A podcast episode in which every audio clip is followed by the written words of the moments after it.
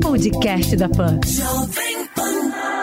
Olá, seja bem-vindo ao podcast da Pan, que deixa você bem informado com as principais notícias do dia e as análises dos nossos comentaristas de um jeito rápido e dinâmico. Hoje é terça-feira, 8 de setembro de 2020. Acompanhe os destaques comentados por Rodrigo Constantino e José Maria Trindade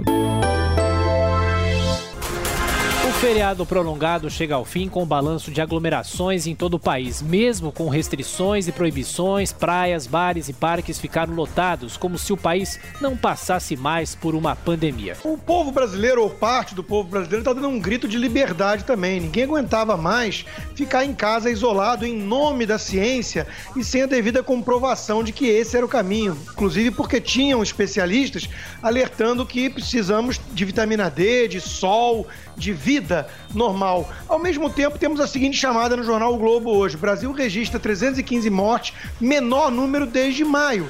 Apesar da reabertura, mortes e taxa de infecção caem.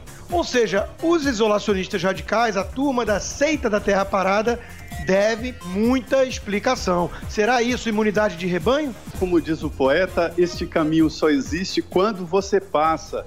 Eu queria insistir esse caminho só você pode passar. Ou seja, a história é esta. A Índia está demonstrando que um lockdown total, um fechamento total, num determinado momento, tem que abrir, aí a pandemia chega. O Brasil se portou muito bem, fez um processo equilibrado e está indo agora para o final, não chegou no final. Mas o povo já decretou e ninguém. É o dia do basta. Ninguém aguenta mais ficar em casa. Enquanto isso, a Covid-19 já matou quase 127 mil pessoas no Brasil. Dados oficiais do Ministério da Saúde mostram que o país tem 4 milhões 147 mil casos da doença e 3 milhões 355 mil pacientes recuperados. Vacina chinesa em testes no Butantan é segura para idosos. Pesquisa inicial mostrou que as pessoas mais velhas podem tomar o imunizante, mas a resposta imune desse grupo foi menor do que a desenvolvida por jovens. Impacto da pandemia no desemprego foi mais sentido pelas mulheres. No Brasil, a participação feminina no mercado de trabalho caiu para 46,3%, o menor patamar em 30 anos, segundo a análise do IPEA. Isso era esperado, né? Porque se você fecha as escolas e as crianças não podem sair de casa, é óbvio que alguém vai ter que ficar em casa com elas, né? Nem todo mundo tem condição de ter uma babá. A turma da quarentena gourmet esquece às vezes a realidade fora da bolha. Então é óbvio que, via de regra, as mulheres vão ter que ficar em casa cuidando dos seus filhos. E isso explica aí boa parte da queda do emprego feminino.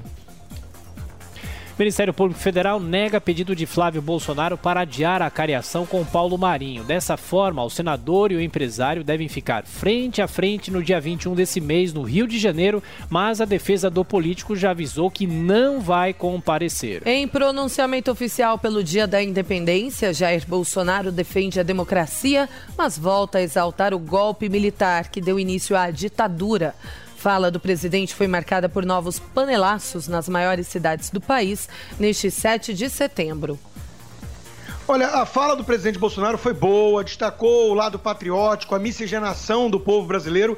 E nesse trecho específico, eis o que ele de fato disse. Nos anos 60, quando a sombra do comunismo nos ameaçou, milhões de brasileiros identificados com anseios nacionais de preservação das instituições democráticas foram às ruas. Ou seja, não é exatamente enaltecer a ditadura militar. Isso aí já é uma chamada distorcida típica de antagonista. O que nós vimos aí foi o presidente reconhecendo algo que, na época, o jornal o Globo, na figura de um editorial assinado pelo Roberto Marinho, também reconhecia. Havia sim um anseio popular por algo que interrompesse o verdadeiro golpe em curso, que era um golpe comunista. Eu destacaria da fala do presidente quando ele fala em democracia, liberdade e seguir as ordens, as leis. O presidente mostrou claramente de que no pronunciamento o brasileiro é ávido por liberdade e até dá sangue pela liberdade. O presidente Jair Bolsonaro mostrou ali também que a ditadura começou com uma exigência do fim da corrupção.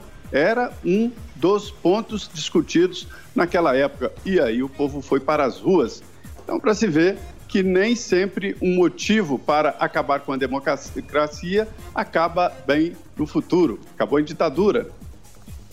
Sob risco de derrota, o governo cancela a reunião de líderes que iria discutir vetos presidenciais. O encontro dessa terça-feira foi desmarcado sob a alegação de que os políticos se preparam para as convenções partidárias, para as eleições desse ano. É, o governo vai perder.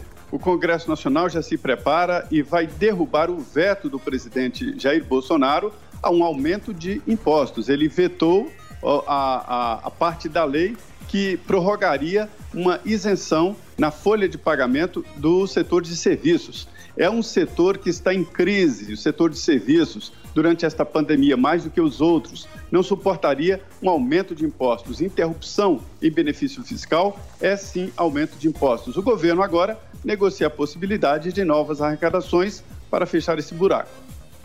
Contra incêndios e desmatamento, o governo quer manter militares na Amazônia até o fim de 2022. O plano também inclui reativar financiamento internacional às ações de proteção à floresta, inclusive com visitas de embaixadores estrangeiros à região.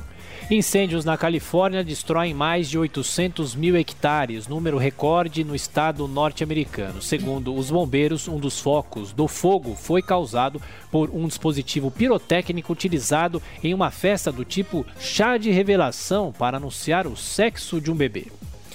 Na Liga das Nações, Itália vence a Holanda por 1 a 0 fora de casa e a Noruega goleia a Irlanda do Norte por 5 a 1.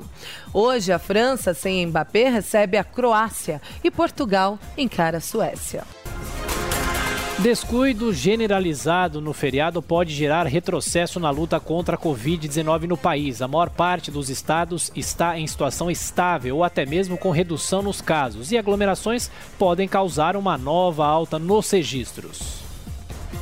Pois é, essa é a pergunta do dia, inclusive no jornal, e temos visto muitos é, é, telespectadores dizendo justamente que não aguentavam mais não só ficar em casa, como havia uma ausência de é, solidez científica por trás do isolamento. Nós estamos vendo aglomerações e nós não estamos vendo aumento na taxa de contágio ou de morte. Ou seja, talvez aquela imunidade de rebanho faça algum sentido. Isso foi negado por muita gente que ignorou, inclusive, que ar livre, sol, para forçar, é, reforçar a imunidade com vitamina D, talvez fosse algo desejável nessa pandemia. É o dia do basta, viu? Não foi só em praia, não. Aqui na região central, Goiás, Distrito Federal, houve também grande concentração. É isso mesmo, as pessoas agora têm que manter os cuidados de forma isolado e pessoal máscara, álcool em gel e evitar a aproximação. Porque a massa geral já decretou. É difícil conter e voltar esse pessoal para casa, né? Mudou, mudou, mas a pandemia não acabou. Pandemia provoca disparada nos preços de remédios a hospitais. Pesquisa da FIP mostrou que a corrida por insumos e a disparada do dólar fizeram preços subirem acima de 90% em alguns casos. Economias globais iniciam processo de retomada, mas nenhum país conseguiu voltar ao nível pré-pandemia. Indicador mostra que a melhor situação é a da China, com 98% de recuperação, enquanto o Brasil está com 95% nesse ranking. Pois é, fizemos uma coisa sem precedentes na história, que é paralisar tudo, é, toda a cadeia global produtiva por conta da pandemia. Nunca antes isso tinha sido testado. E não deu muito certo, né? É realmente um impacto muito pesado e vamos ter talvez mais mortes por fome produzida por conta disso do que pelo próprio vírus. Agora, pelo menos, as pessoas estão retomando as atividades e em alguns países essa retomada da atividade econômica vai ser em V.